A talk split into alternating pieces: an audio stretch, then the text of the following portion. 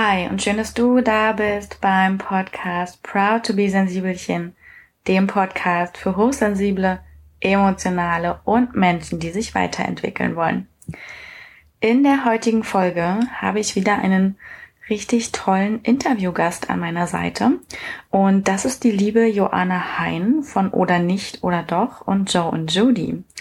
Vielleicht kennt sie der ein oder andere von euch. Sie ist ja doch relativ bekannt, gerade dafür, dass sie eher und introvertiert ist, aber genau damit hat sie sich ihre große Gemeinschaft erschaffen, weil sie gut zeigt, wie man damit leben kann und vor allem auch zeigt, wie man ein eigenes Unternehmen führen kann. Und Unternehmen bedeutet in dem Fall wirklich nicht Unternehmer spielen, wie das ja manchmal der Fall ist, sondern sie hat ein großes Unternehmen mit 70 Angestellten, ist verheiratet und in dieser Folge wird sie dir darüber berichten, wie das ist, als introvertierter Mensch das ähm, ja möglich zu machen. Sie wird über ihren Lebensweg sprechen und wie sie es sich erarbeitet hat, heute auch mit Selbstbewusstsein und Stärke ihr Leben und dieses Unternehmen zu äh, bewerkstelligen. Es ist ein wirklich spannendes Interview, auf das ich mich lang gefreut habe. Joana so mittel. Sie findet es nämlich nicht so toll, vor anderen Menschen zu reden und deswegen hat sie auch der Podcast nervös gemacht. Das merkt man ja aber überhaupt nicht an. Völlig souverän, wie immer. Ich wünsche dir ganz viel Spaß mit der heutigen Folge.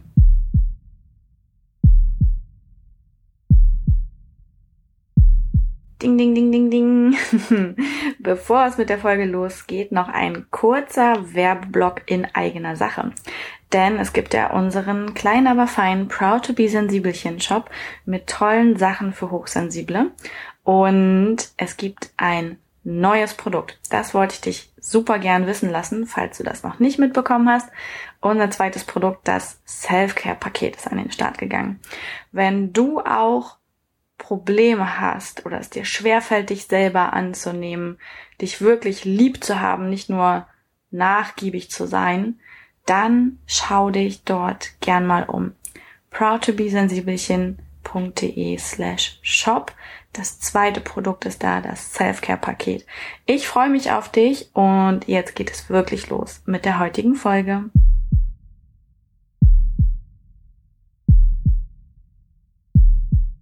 Hallo, liebe Joanna. Hallo. Und schön, dass du heute im Podcast hier zu Gast bist. Und ähm, für alle, die dich noch gar nicht so kennen, erzähl doch mal, wer bist du so und was machst du so? Ja, also ich bin Joanna, ich bin 28 und äh, gerade hochschwanger. ich bin äh, Gründerin unter anderem von den Marken Oder nicht oder doch und Joe und Judy und ähm, ja, habe mir damit meinen kleinen Traum erfüllt. Ich bin eigentlich gelernte Fotografin und ähm, habe aber schon immer gerne das gemacht, wohin mich so der Wind getrieben hat und habe immer gerne neue Dinge gelernt. Und deswegen haben sich viele Dinge einfach so entwickelt, so dass man gar nicht genau sagen kann, wie ich jetzt von der Fotografin zur, zum Creative Director wurde. Ähm, und das ist jedenfalls das, was ich gerade mache. Ich bin also Creative Director von zwei Marken und somit auch Chef, wenn man das so sagen kann, von ein paar Leuten. Ja, Chef ist immer so ein komisches Wort, oder? Was verbindest du mit dem Wort Chef? Chef ist eigentlich jemand, mm, mit dem man irgendwie nicht befreundet sein will. Das ist irgendwie so eine, so eine Person, ähm, die in so einem Zimmer sitzt und bei der man weiß, okay, diese Person zahlt dein Gehalt und die sagt dir, was du zu tun hast. Und das ist eigentlich eine unsympathische Vorstellung. Deswegen ähm, sehe ich mich gar nicht gerne als Chef, sondern eher als Angestellter in meiner eigenen Firma. Also ich bin gerne ein Teil der Menschen, weil ich mich da gar nicht groß hervorheben möchte, auch wenn ich natürlich, wenn irgendwas ist, habe ich das, das letzte Wort und dieses Privileg möchte ich, also das genieße ich auch sehr. Ähm, aber ich sehe mich nicht richtig als, als Chef, weil ich Chef eher negativ tatsächlich assoziiere. Mhm. Kann ich verstehen. Ich habe das auch, das Wort Chef, dass ich das nicht gerne ja. nutze. Das hört sich sehr bestimmt über den Menschen hinweg entscheidend an. Ja, das stimmt, genau. So, ähm, heute bist du also ja Chefin in deiner eigenen Firma zusammen mit deinem Mann und wenn wir jetzt mal zurückspringen, du hast ja auch gesagt, du warst schon immer jemand, der gern auch andere Wege gegangen ist. Ähm, wie fing das denn damals alles an, wenn wir mal bei dem beruflichen bleiben? Wie war das damals mit der Fotografie? Ähm, also ich habe eine klassische Ausbildung gemacht. Ich bin nach der 11. Klasse von der Schule gegangen, weil ich unbedingt Fotografin werden wollte und habe hier in Münster einen Ausbildungsplatz gefunden und das war für mich der absolute Traum, das Nonplusultra. Und ähm, es war tatsächlich gar nicht so, wie ich mir das vorgestellt hatte. Es war wirklich, ich habe acht Bewerbungsfotoserien am Tag gemacht und im Weihnachtsgeschäft waren es halt nur so Aktfotos und Familienfotos von Leuten, die eigentlich keine Lust hatten, diese Fotos zu machen. Und es war sehr krass Dienstleistung und hatte überhaupt nichts mit Kunst zu tun oder ähm, dem Ausdruck von Emotionen in Bildern. Und ähm, das hat mir überhaupt nicht gefallen. Ähm, ich will trotzdem nicht sagen, dass ich es bereue. Ich habe sehr, sehr viel gelernt, vor allem mit Menschen umzugehen, weil ich vorher absolut nicht stressresistent war und mir das sehr viel gegeben hat. Also im ersten Layer habe ich, wenn mir, wenn mich einer angeschnauzt hat, noch angefangen zu heulen und im dritten dann nicht mehr. Also deswegen, da gab es eine Steigerung. Aber was die Fotografie anbetrifft, äh, war die Selbstständigkeit für mich der einzige Weg, weil ich gesagt habe, ich stelle mir unter Fotografie etwas anderes vor und ich möchte mein eigener Herr sein und es gab nie einen Plan B, also habe ich mich selbstständig gemacht. Damals hieß die Marke Lichtpoesie. Ich hatte eine Kamera und ein WG-Zimmer und große Träume. Und es war aber tatsächlich gar nicht so einfach, wie ich mir das vorgestellt hatte, weil am Anfang, wenn man zwei Jobs im Monat hat, das zerrt halt an den Nerven, weil man sich selber anzweifelt, ob das der richtige Weg war. Und ähm, da hatte ich echt ein, auch ein lange so, so ein Tiefpunkt. Ich habe noch in der Bar gearbeitet und kam dann erst immer um ein Uhr aus dem Bett und ähm, habe es mir so ein bisschen schwer gemacht und hatte da sehr große Zweifel an mir. Aber das Feedback der Leute war eigentlich immer gut. Und dann habe ich nebenbei einen Blog gegründet, der hieß oder nicht oder doch. Und habe halt über diese Geschichte, über diese Selbstzweifel und mich als Person hinter der Kamera ähm, geschrieben und ab da waren es halt zwei Wege. Da waren es Lichtpoesie und oder nicht oder doch mit meiner privaten Geschichte, die komischerweise immer besser ankam als das, ich sag mal, das glatte Endprodukt, nämlich die Fotografie. Und ähm, ich weiß nicht, was für einen Zeitsprung ich jetzt machen soll, aber um das alles zu erzählen, sprengen wir, glaube ich, hier den Rahmen. es ist auf jeden Fall so, dass ich ähm, zwei, drei Jahre lang wirklich nur die Fotografie gemacht habe und ähm, meinen jetzigen Mann Niklas kennengelernt habe und es sich, es sich entwickelt hat, dass wir sehr viele Dinge zusammen gemacht haben, auch erste Jobs zusammen gemacht haben, die nicht mehr viel mit Privatfotografie zu tun hatte, also Porträts und Hochzeiten, sondern es waren dann Firmenkunden und ähm, irgendwie auch männlichere Sachen, kann man so sagen. Also es hatte auch dann was mit Beratung auf einmal zu tun, als ich mit Niklas das zusammen gemacht hat. Und so hat sich das entwickelt, dass wir beide einfach feste Partner wurden und daraus die Agentur 100.000 Looks auch noch gegründet haben und dann fing eigentlich alles an. Dann hatte auf einmal alles so Struktur durch Niklas, den gelernten Juristen hm. und mich als äh, Kreativ- und Chaoskopf hatte auf einmal alles Struktur und dann haben wir alles richtig aufgebaut. Dann gab's halt ähm, ein Dach über dem, was ich so gemacht habe und hat das hat mir Sicherheit gegeben und Struktur und ich konnte mich auf meinen Blog konzentrieren, ähm, für den Niklas mich auch viel fotografiert hat und weiterhin auch auf die Fotografie. Und irgendwann haben wir dann gesagt, boah, irgendwie kann ich das nicht mehr alles alleine machen. Das geht so nicht weiter. Ich kann nicht täglich einen Blogpost veröffentlichen und am Wochenende Hochzeiten fotografieren und sonntags dann auch noch irgendwelche Firmenjobs und Produktionen machen. Und ähm, wir wussten also schon, dass das mit dem, dass ich mich irgendwann entscheiden muss und dass es irgendwann eine Richtung einschlagen muss, die weg von mir als Person geht. Und ähm, wie es dann aber wirklich funktioniert hat, dass aus oder nicht oder doch das geworden ist, was es heute ist, ähm, das war mehr Zufall, weil ich für mich als Fotografin oder beziehungsweise für das Team, was mittlerweile da schon aus fünf Leuten bestand, eine Schreibtischunterlage machen wollte. mehr so, weil ich gerade Lust hatte, eine Schreibtischunterlage zu machen. Ähm, und ja, die habe ich dann Niklas gezeigt und der war begeistert. Wir haben diese Schreibtischunterlage in einem online in einer Online-Druckerei bestellt. So in einer Auflage von, ich glaube, 40 Stück war die Mindestauflage. Und dann habe ich die an die Mitarbeiter verteilt, weil es vor Weihnachten war. Und nach Weihnachten dachten wir, okay, wir haben noch so 30 Stück oder so über oder ein bisschen mehr sogar noch und die stellen online. Gucken wir mal, was passiert. Und ja, wir haben an einem Tag 120 Schreibtischunterlagen verkauft und hatten natürlich nur so 32 Stück.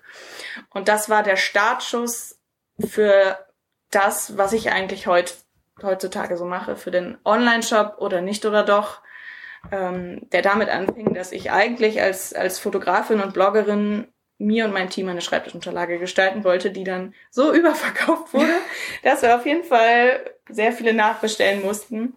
Und ähm, ja, das war.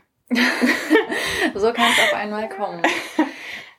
Ähm, ihr arbeitet ja auch heute im Team zusammen und du hast gerade schon gesagt, dass ähm, Niklas quasi der ist, der so diese Struktur gibt, mhm. ähm, damit du dann den Kreativraum hast. Und dennoch ist es ja so, dass es quasi auch deine Firma ist. Ähm, worüber wir noch gar nicht gesprochen haben, fällt mir jetzt gerade ein, ist, dass du ja auch obwohl jeder, der dich kennt, der weiß das oder sieht es auch anhand deiner Arbeit, ein eher sensibler und introvertierter Mensch bist. Und wie macht sich das, ähm, wenn man eine so große Firma hat? Wie löst du das da? Mm, das ist tatsächlich gar nicht so einfach und ich kann auch wirklich sagen, wenn ich Niklas nicht hätte, der an meiner Seite so genau den Gegenpart zu mir übernimmt, ähm, könnte ich das auch nicht. Also ich könnte kein, wenn wir wieder Chef sagen, äh, allein Chef sein über eine solche Firma, weil ich dazu einfach Menschen brauche, die extrovertiert sind, um Aufgaben aufzuteilen.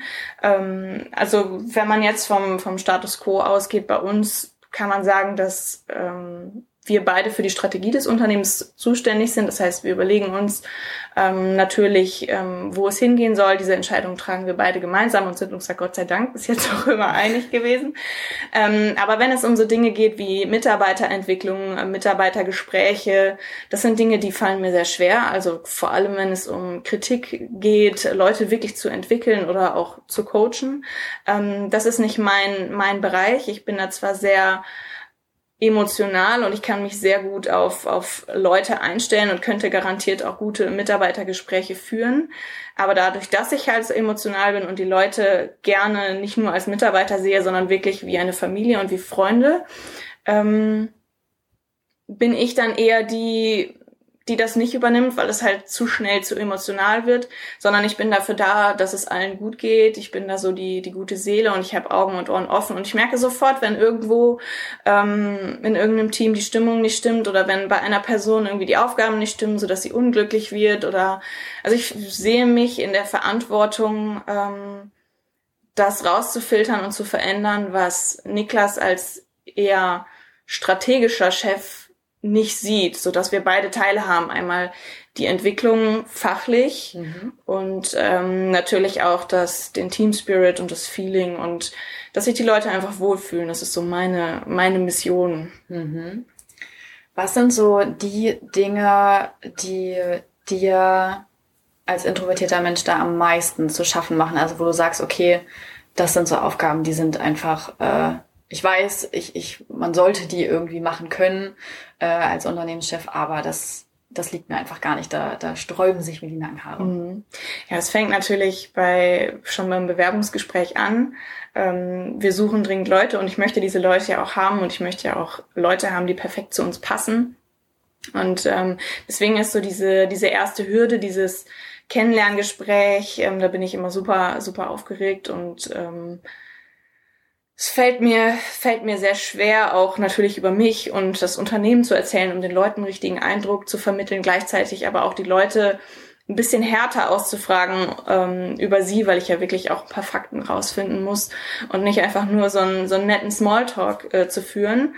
Ähm, das fällt mir wirklich, wirklich schwer und natürlich dann im Nachhinein auch eventuell mal zu sagen, es tut mir leid, es hat nicht gepasst. Mhm. Ähm, das übernimmt mittlerweile unsere Personalabteilung für mich, aber trotzdem muss ich solche Entscheidungen treffen, ob jetzt jemand zu uns passt oder nicht. Und das finde ich oft schwierig. Noch schwieriger ist es, wenn man am Anfang dachte, dass es passt, denjenigen eingeladen hat. Und ich weiß, ich habe dieser Person Hoffnung gemacht. Und diese Person fand den Probetag bei uns vielleicht auch ganz toll. Aber ich merke an meinem Bauchgefühl, es passt nicht. Und dann zu sagen, es tut mir leid, aber es passt nicht aus den und den Gründen, das finde ich zum Beispiel schwierig. Mhm. Ähm, sonst im Alltag hm, habe ich eigentlich nicht so, so viele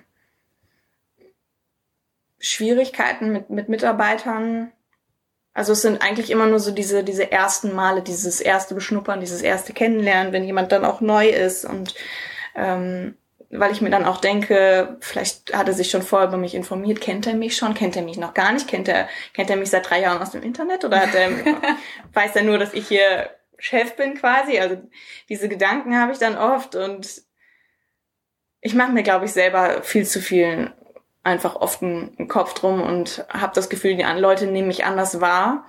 Ähm, dabei ist das gar nicht so. Also dieses, dieses viele Nachdenken, wie denkt der Mitarbeiter über mich, das macht mir manchmal selber zu schaffen, aber damit stehe ich mhm. mir nur selber manchmal im Weg. Und ähm, wahrscheinlich hast du ja auch einfach gerade durch die Größe der Firma Möglichkeiten gefunden, wie du genau solche Aufgaben, du hast gerade schon gesagt, ne, die Personalabteilung übernimmt dann bestimmte Sachen, ja. ähm, weggeben kannst. Wie ist das denn so mit alltäglichen Dingen? Wir haben vorhin schon mal draußen kurz darüber gesprochen, sowas wie äh, Telefonieren und Meetings und ähm, wirklich sprechen. Ich kenne das ja auch zu Genüge. Ähm, was wie hast du das früher gemacht ähm, und hast du dafür heute eben durch die Firmengröße bessere Lösungen gefunden? Ja, also ich habe, äh, genau, in unserem Gespräch draußen habe ich auch schon mal erwähnt, dass ich früher, als ich noch alleine war, durch eben solche Hürden im Alltag mir wirklich was verbaut habe. Zum Beispiel, dass ich Jobs nicht angenommen habe oder mir die Möglichkeit gar nicht gegeben habe, nur weil es in der Mail hieß, ich solle anrufen. Ähm, das ist natürlich mega fatal und ist nur dadurch besser geworden, dass halt jetzt Niklas dabei ist, der von Anfang an sowas übernommen hat. Ähm, Mittlerweile ist es so aktuell, ich habe auch eine persönliche Assistentin, die mir wirklich auch sehr, sehr viel abnimmt. Ähm, ich habe mich lange schlecht gefühlt mit dem Gedanken, eine persönliche Assistentin zu haben, weil ich mir dachte, boah, erst heißt du auch noch Chef und jetzt hast du auch noch eine persönliche Assistentin, fährst einen Firmenwagen und irgendwie passt das nicht zu dir. Aber da hat Niklas mich auch in der Entscheidung unterstützt und mich darin bestärkt, mir zu sagen, Joanna, das ist nicht, weil du so cool bist, sondern das ist, weil du anders nicht wirklich klarkommst. Und ganz ehrlich, es ist auch für die Leute schwierig, mit dir klarzukommen, wenn mhm. sich da nichts ändert. Also ich habe es nicht nur für mich gemacht, um mir Erleichterung zu schaffen, sondern was ich wirklich dann eingesehen habe, ist, dass es für die Leute wesentlich einfacher ist, wenn sie eine konstante Ansprechperson haben, die alles über mich weiß, die meinen Terminkalender kennt und auf die sie immer zukommen können. Ähm, also meine, meine, äh, meine Assistentin ist quasi die Anlaufstelle für Terminanfragen, äh, für fragen, wo, ob jetzt von wo ist das Tesafilm, weil ich ständig umräume, oder ähm, wo ist die und die Datei abgelegt oder kann Joanna in der nächsten Zeit mal da und da drüber gucken. Ähm, die ist einfach greifbar und ich bin es oft nicht gewesen und das ist für Mitarbeiter sehr schwierig. Mhm. Okay, du hast also einmal ja dir selber diese Aufgaben genommen und hast die an jemanden gegeben, der das besser kann, sowohl ja mit der Assistentin als auch mit Niklas, ja. ne, der ja auch viele viele Sachen übernimmt, die die du einfach nicht so magst oder die dir vielleicht auch einfach nicht so liegen. Mhm. Und du hast gerade schon einen ganz anderen spannenden Punkt angesprochen. Ähm, ich versuche immer gern dieses proud to be herauszustellen, dieses okay, was macht dich stolz? Und du hast ja gesagt, das was du als deine Aufgabe viel siehst. Ähm, ist dieses empathische, mitfühlende und ähm,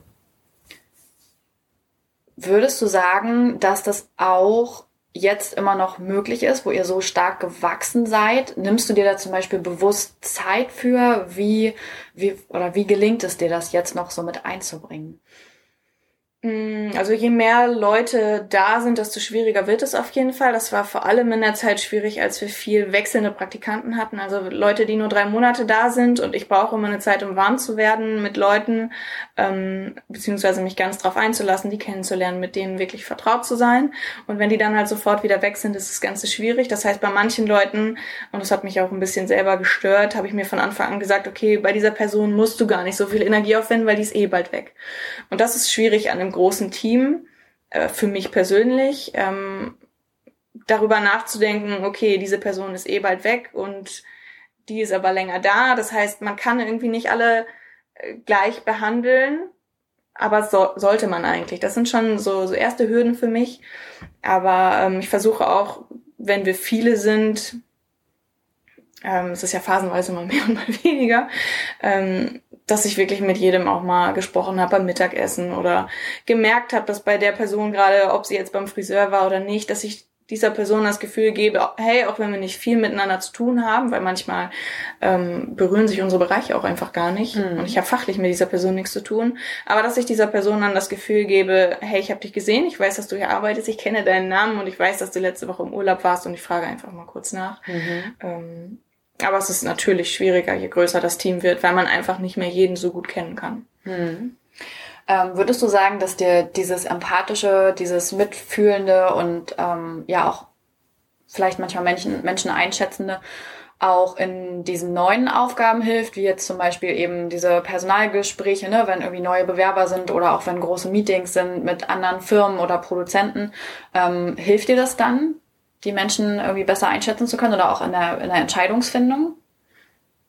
Mm, also ich hatte schon immer ein gutes Bauchgefühl, sowohl bei ähm, Entscheidungen, die jetzt eher so fachlicher Natur sind, ähm, als auch bei Menschen. Trotzdem muss ich sagen, dass mir da meine Emotionalität oft im Weg stand und ich schon ganz viel lernen musste, was Menschen betrifft, weil ich ähm, auch einen sehr starken Gerechtigkeitssinn habe und das Bedürfnis zu helfen. Und gerade im, im künstlerischen Bereich gibt es ja sehr viele sehr spezielle Leute, die auch alle so einen kleinen Hau weg haben. Und ich habe da auch einfach so, ein, so eine Sympathie für, weil ich ja selber, ich sehe mich ja selber genauso und auch nicht perfekt. Und ich denke immer, jemand, der im künstlerischen Bereich arbeitet, der soll und darf so sein.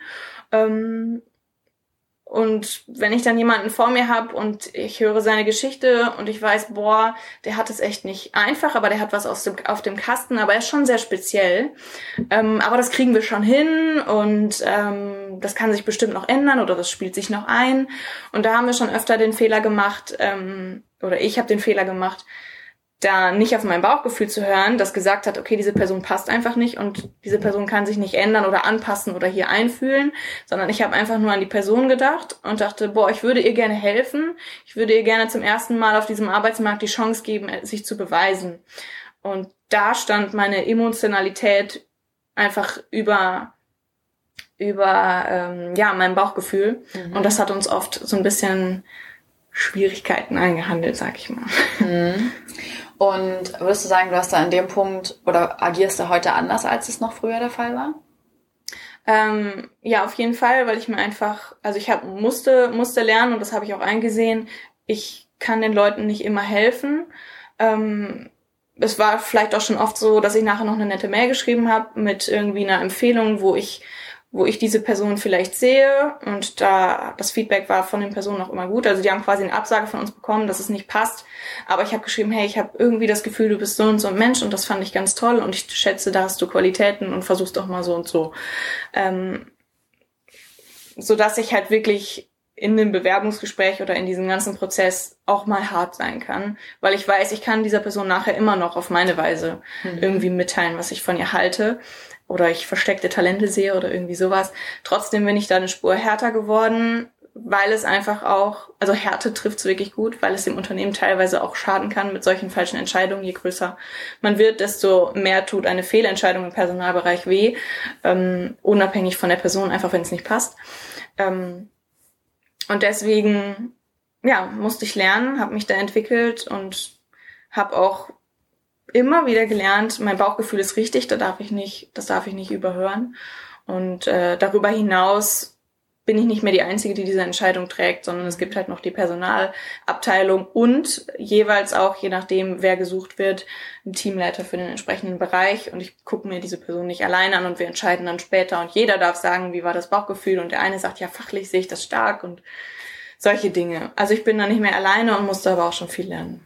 Okay, also auch so die Lebenserfahrung, die ja. viel mit, mit reinspielt und dir bei dieser Grätsche hilft, ne, zwischen dem Emotionalen und ja. dem Rationalen. Ähm, du hast das vorhin auch schon mal angesprochen, äh, von den Anfängen im Fotostudio, dass du im ersten Lehrjahr, wenn dich äh, noch jemand angeschnauzt hat, wirklich losgeweint hast und später da besser mit umgehen konntest. Wie hat sich das genau entwickelt? Also erinnerst du dich noch, was das so für Schritte waren oder was auch für Momente waren, wo du gemerkt hast, oh, es ändert sich was in mir, ich kann mit bestimmten Sachen besser umgehen oder anders umgehen? Muss ja nicht das war auf jeden Fall ein Prozess, den ich selber gemerkt habe. Also an konkreten Beispiel ist es oft so gewesen, dass Kunden reinkamen in dem Porträtstudio ähm, und ich war dafür da, denen dann die Passbilder rauszusuchen und hier dann abzukassieren. Wenn aber die nicht rechtzeitig fertig waren und so, hing ja für die Leute auch oft dann irgendwas dran, weil die eine Bewerbungsfrist hatten oder irgendwas mhm. und sie hatten ihr Bild jetzt nicht und waren natürlich in dem Moment wütend und haben mich persönlich dafür verantwortlich gemacht, obwohl ich dafür nichts konnte und sind dann oft auch laut und unhöflich geworden und dann habe ich echt angefangen zu heulen am Anfang. Und irgendwann hat man aber so eine dicke Haut, weil ich mir auch gedacht habe, manchmal ich kann da nichts für. Du bist eine halbe Stunde zu früh, wärst du oder wärst du gestern gekommen, wie es angekündigt war, dann hätte das jetzt geklappt. Ich kann da nichts für. Und ich weiß, diese Person ist jetzt einfach nur enttäuscht und das hat nichts persönlich mit mir zu tun.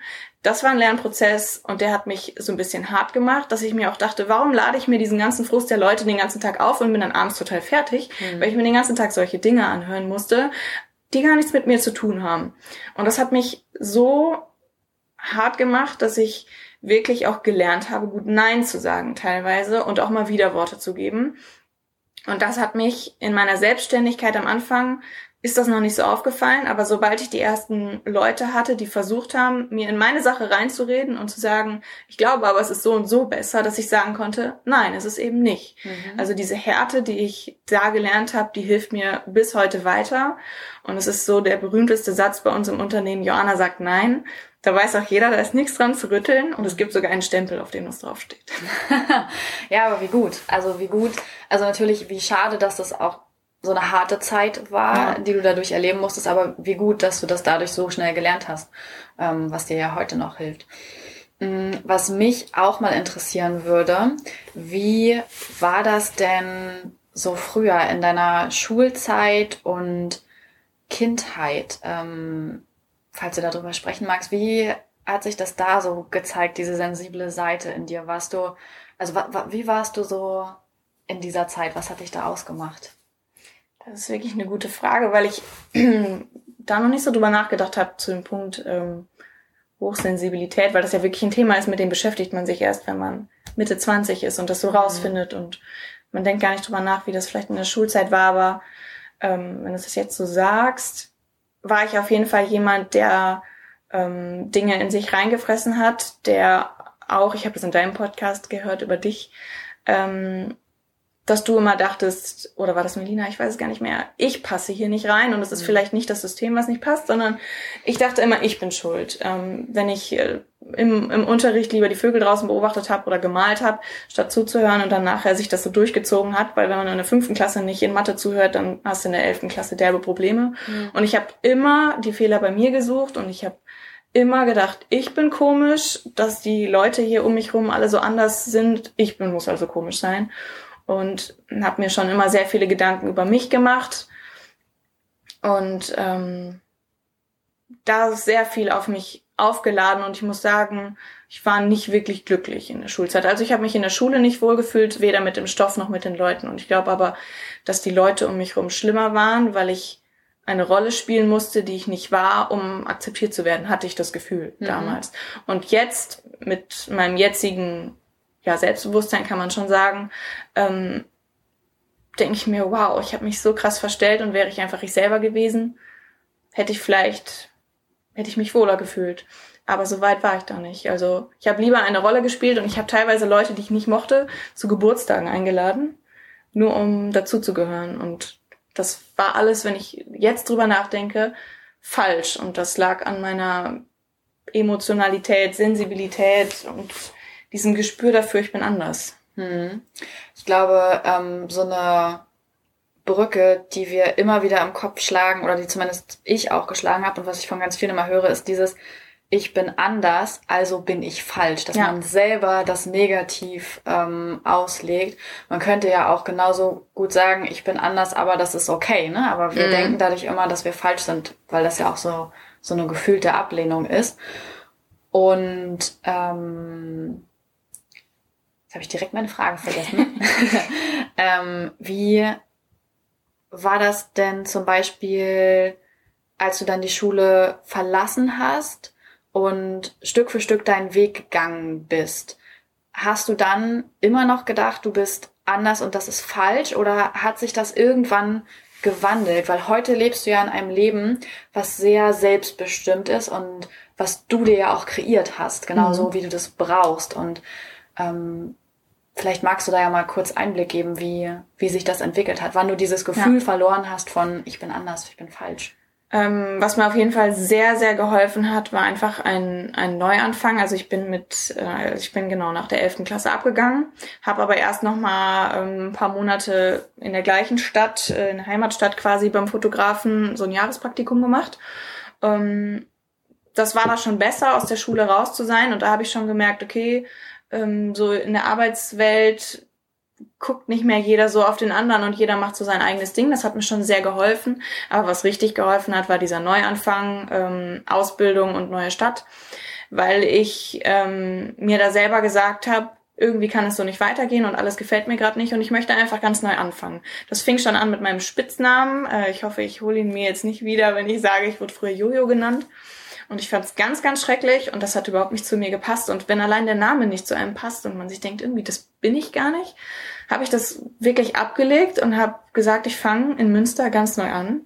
Ähm, ich habe auch am Anfang habe ich versucht, äh, allen zu sagen, ich heiße Joe, weil ich es cool fand. Also, und dann habe ich gemerkt, okay, Eingang zurückschrauben, Joanna ist auch okay und habe quasi als Joanna neu angefangen und ich hatte das Gefühl, ich habe eine ganz neue Chance und ich habe mich richtig frei gefühlt und das war sehr, sehr wichtig. Ich hatte 10 Quadratmeter Zimmer in einer wirklich schäbigen WG mit aber wirklich netten Leuten, die mich total aufgenommen haben und in ihre Welt so reingeführt haben. Und ich war erst Joe, dann Joanna, aber ich war nicht mehr Jojo und das hat mir sehr geholfen. Mhm. Ja, kann ich mir gut vorstellen. So dieser komplette Cut und auch weg von ähm, wahrscheinlich von diesem Gefühl, dass andere sehr auf einen schauen, ne? Und was man, Ja. was man tut und macht. Ähm, ich glaube, du kommst auch aus einem kleineren Ort ursprünglich, Ja, ne? Gummersbach. Ja, es hört sich auf jeden Fall nach einem kleinen Genau. Ort an. ähm, und dieses Anderssein, Falschsein, ähm, du hast jetzt dieses Leben, was du dir eben genauso erschaffen hast. Aber wie ist das zum Beispiel in dieser ganzen Unternehmerwelt? Also ich persönlich erlebe und empfinde diese Unternehmerwelt sehr häufig als sehr männlich dominiert, sehr ego belastet. Ähm, höher, schneller, weiter. Ähm, wie ist das da für dich? Hast du da auch dieses Gefühl, okay, ich bin hier wirklich so ein bisschen anders und allein auf weiter Flur oder ist das eher was, was täuscht und ähm, es gibt doch mehr, mehr Chefinnen ähm, oder Chefs, die, die vielleicht genauso sensibel sind? Mm, Also ich muss sagen, dass ich so als Unternehmerin, auch wenn Frauen da eher in der Minderheit sind, ich mich immer wohlgefühlt habe und mich immer sehr respektiert habe von den, von den Männern, äh, respektiert gefühlt habe. Mhm. Genau. Ähm, ich hatte nie das Gefühl, dass man da irgendwie komisch angeschaut wird. Und ich hatte eher das Gefühl, je mehr anders du bist, desto mehr schätzen die Leute das, dass du auch dazu stehst. Also da war anders sein auf einmal etwas, ähm, was cool war, Mhm. weil weil man einfach, ich habe gemerkt, wenn ich ich selber bin, dann dann kann ich was. Das, was ich erschaffen habe ähm, und aufgebaut habe, habe ich geschafft, weil ich einfach endlich mal ich selber war. Und dafür wird man respektiert. Das heißt, dieses Anderssein, was früher falsch war, wird auf einmal wirklich geschätzt. Und es kommen Leute zu einem und sagen einem, hey, ich finde das cool, was du machst, weil du so und so bist. Und ähm, oder schreiben einem, ich würde dich gerne mal kennenlernen, weil ich denke, du bist so und so. Und ähm, man wird auf einmal für das respektiert, was man Mhm. immer verstecken wollte. Und ähm, das hat mit Männern und Frauen, also ob jetzt Männer oder Frauen, eigentlich gar nicht viel zu tun. Da habe ich auf beiden Seiten positive Erfahrungen gemacht. Und ähm, auch wenn ich mich auf zum Beispiel Veranstaltungen mit vielen Leuten nicht wohlfühle, fühle ich mich doch äh, respektiert, auf jeden Fall. Mhm. Und das Schöne ist, du ähm, hast ja die Freiheit auch zu sagen, ach nee, danke, so, das wird mir jetzt vielleicht doch zu viel, ich gehe. Ja. Das heißt also, dieser Sprung ist vor allem über das Berufliche gekommen. Wenn ich, also ich habe dir gerade sehr aufmerksam zugehört in den ganzen Punkten und ähm, für mich hört sich das sehr viel an, dass dieses Umdenken, was du gerade schon meintest, dass anders nicht falsch ist, sondern auch gut sein kann und dass du die Fähigkeiten, die du durch, die du durch dieses sensible, introvertierte hast, heute positiv nutzt und die negativen Seiten davon eher abgibst, also deine Lösung gefunden hast, ne, wie du, Mhm. wie du mit denen gut umgehen kannst. Das ist natürlich wundervoll. Was würdest du denn gern Menschen mit auf den Weg geben, die noch nicht unbedingt das geschafft haben, also die noch eher am, am struggeln sind, die noch ihre größeren oder kleineren Probleme haben, die sich damit noch nicht so gut annehmen können, weil das ja ein ganzer Prozess ist. Was oder was hätte dir geholfen? Was hättest du damals gern gehört von jemandem? Mm, Ich hätte auf jeden Fall gerne gehört, dass die Eigenschaften, die ich selber an mir vielleicht als anders oder nicht so gut empfunden habe, nämlich diese Verträumtheit, Fantasie und ähm, Zurückgezogenheit, gerne alleine sein, alles so Dinge, ähm, mit denen ein normaler Mensch sagen würde, da kannst du im Leben nichts mit werden, ähm, dass ich genau da meine Stärke rausschöpfen soll und genau damit was anfangen soll. Genauso hat die Fotografie angefangen mit meinen, mit meinen Selbstporträts, die ich durch diese Emotionalität gemacht habe, weil ich sie für mich gemacht habe aus einer Emotion heraus.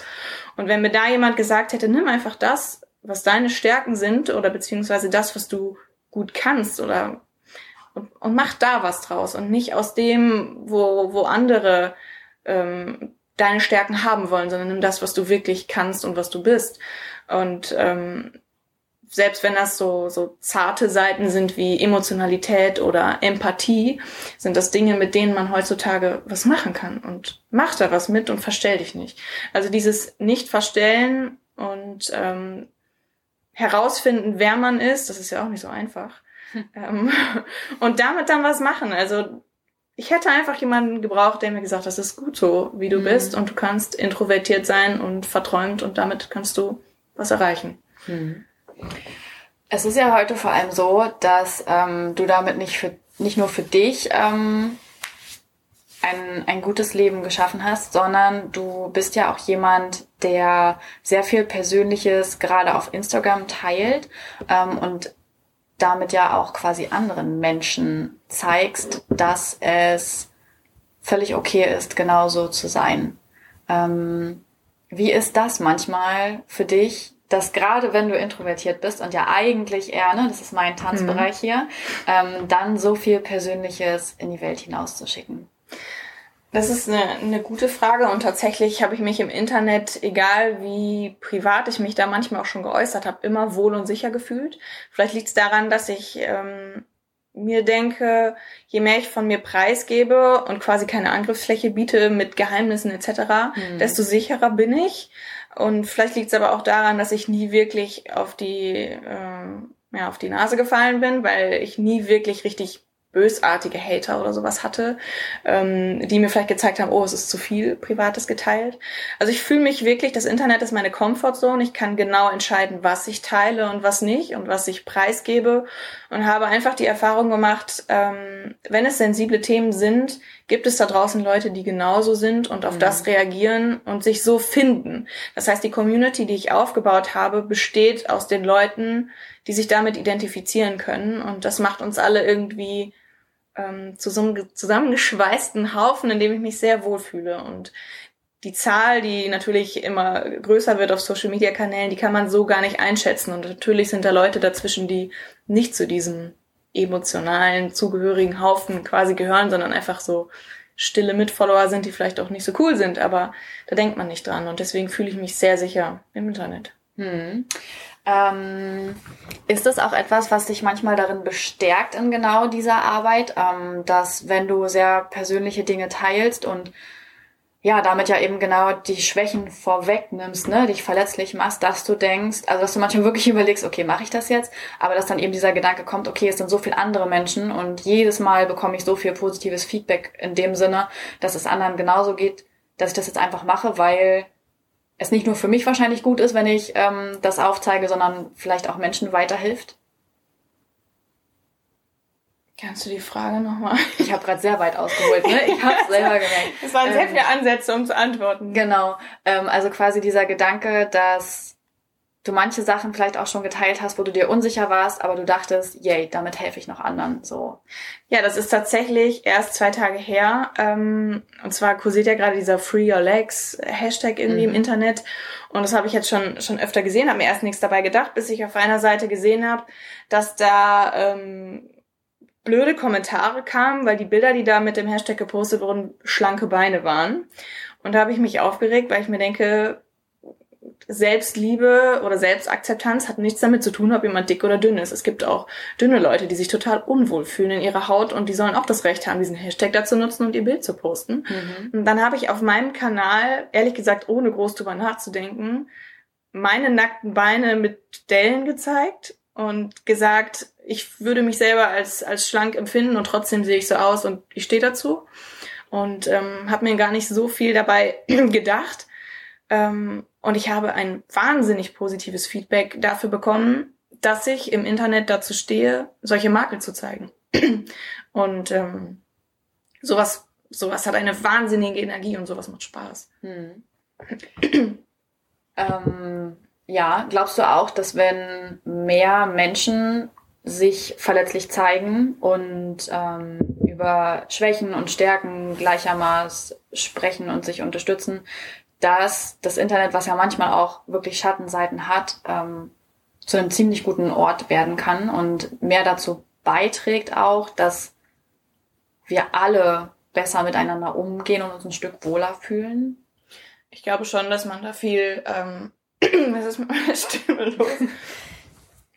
dass man viel erreichen kann, wenn viele Leute so denken und ihre Makel zeigen, statt ähm, sich mit tausend Apps schön zu zu basteln. Also gerade für, für jüngere Leute, die noch nicht wissen, was es alles für Möglichkeiten gibt, den Körper zu ähm, bearbeiten, die Beine zu verlängern und zu, das Gesicht zu verschönern, für die wäre das sehr, sehr wichtig. Also je jünger, desto beeinflussbarer, denke ich mir. Und mhm. wenn wir alle einfach ein bisschen ehrlicher auf dieser Plattform wären, das heißt jetzt nicht, dass sich jeder ungeschminkt und mit Dellen fotografieren lassen muss, um zu zeigen, hey, ich bin auch so normalo. Aber ähm, wenn dieses Gemogel aufhören würde, dann wäre das der erste Schritt und ähm, ich glaube auch ein Stück weit gegenseitig ehrlich Komplimente machen auf mhm. Social Media, äh, Media Kanälen hilft. Ähm, Im Moment ist es wirklich eine Plattform, auf der sich jeder so schön wie möglich darstellen will und je mehr Leute mitmachen, dem entgegenzuwirken, klar, desto besser wird's. Aber ähm, ich weiß noch nicht, der Trend geht zwar gerade so ein bisschen dahin, aber ob wir das hinkriegen werden, weiß ich nicht. Ich bin auch gespannt drauf.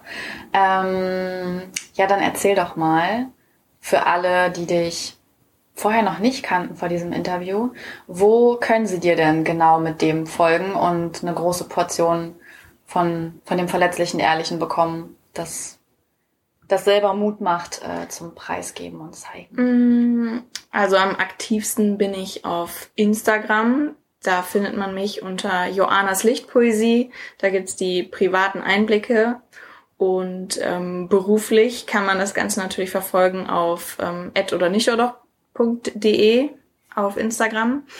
Ähm, und ich finde es eigentlich immer ganz schön, wenn man beide Seiten kennenlernen darf, weil wenn man diese eine rosa oder nicht auch Seite sieht und dahinter aber den Kanal Joannas Lichtpoesie, wo ich wirklich über ähm, mich privat und wie alles so entstanden ist erzähle, dann finde ich, hat man eigentlich ein schönes Gesamtbild über mich und genau, andere Kanäle sind eigentlich gar nicht wichtig. Ich setze immer gerne den Fokus auf Instagram und von da wird man dann eh gestreut. Am bestens unterhalten. Genau. Ja, dann danke ich dir für dieses Interview und dass du dir die Zeit genommen hast. Sehr gern, mein erster Podcast. Yay, geschafft.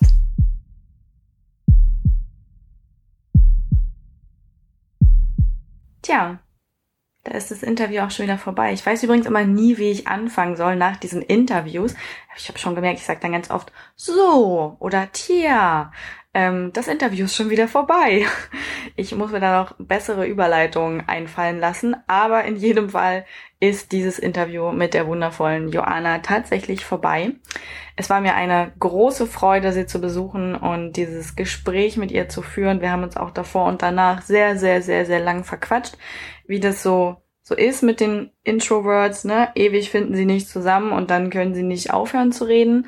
Ähm, ja, ich hoffe, dass du aus diesem Interview auch für dich mitnehmen konntest oder vielleicht Anregungen bekommen hast, wie auch du als introvertierter Mensch, sofern du es denn bist, ähm, besser damit umgehen kannst oder vielleicht Möglichkeiten und Wege findest, glücklich und zufrieden und im Einklang damit zu leben. Oder vielleicht hast du ja auch Freunde, Bekannte, Verwandte, denen du mit diesen Tipps weiterhelfen kannst. Vielleicht hatte ich das Interview auch einfach nur gut unterhalten. Alles eine tolle Sache. Ich habe an dieser Stelle auch gar nichts mehr zu sagen, außer dass ihr unbedingt Joanna auschecken solltet. Boah, ich merke schon, das wird ein richtig schlechtes Outro heute. Nein, schaut mal bei der lieben Joanna vorbei. Ähm, ich habe alle ihre Kanäle mit in die Show Notes gepackt. Sie hat sie eben auch nochmal angesagt. Und dann freue ich mich, wenn wir uns in der nächsten Folge wiederhören. Und bis dahin wünsche ich dir einen wundervollen Tag oder Abend.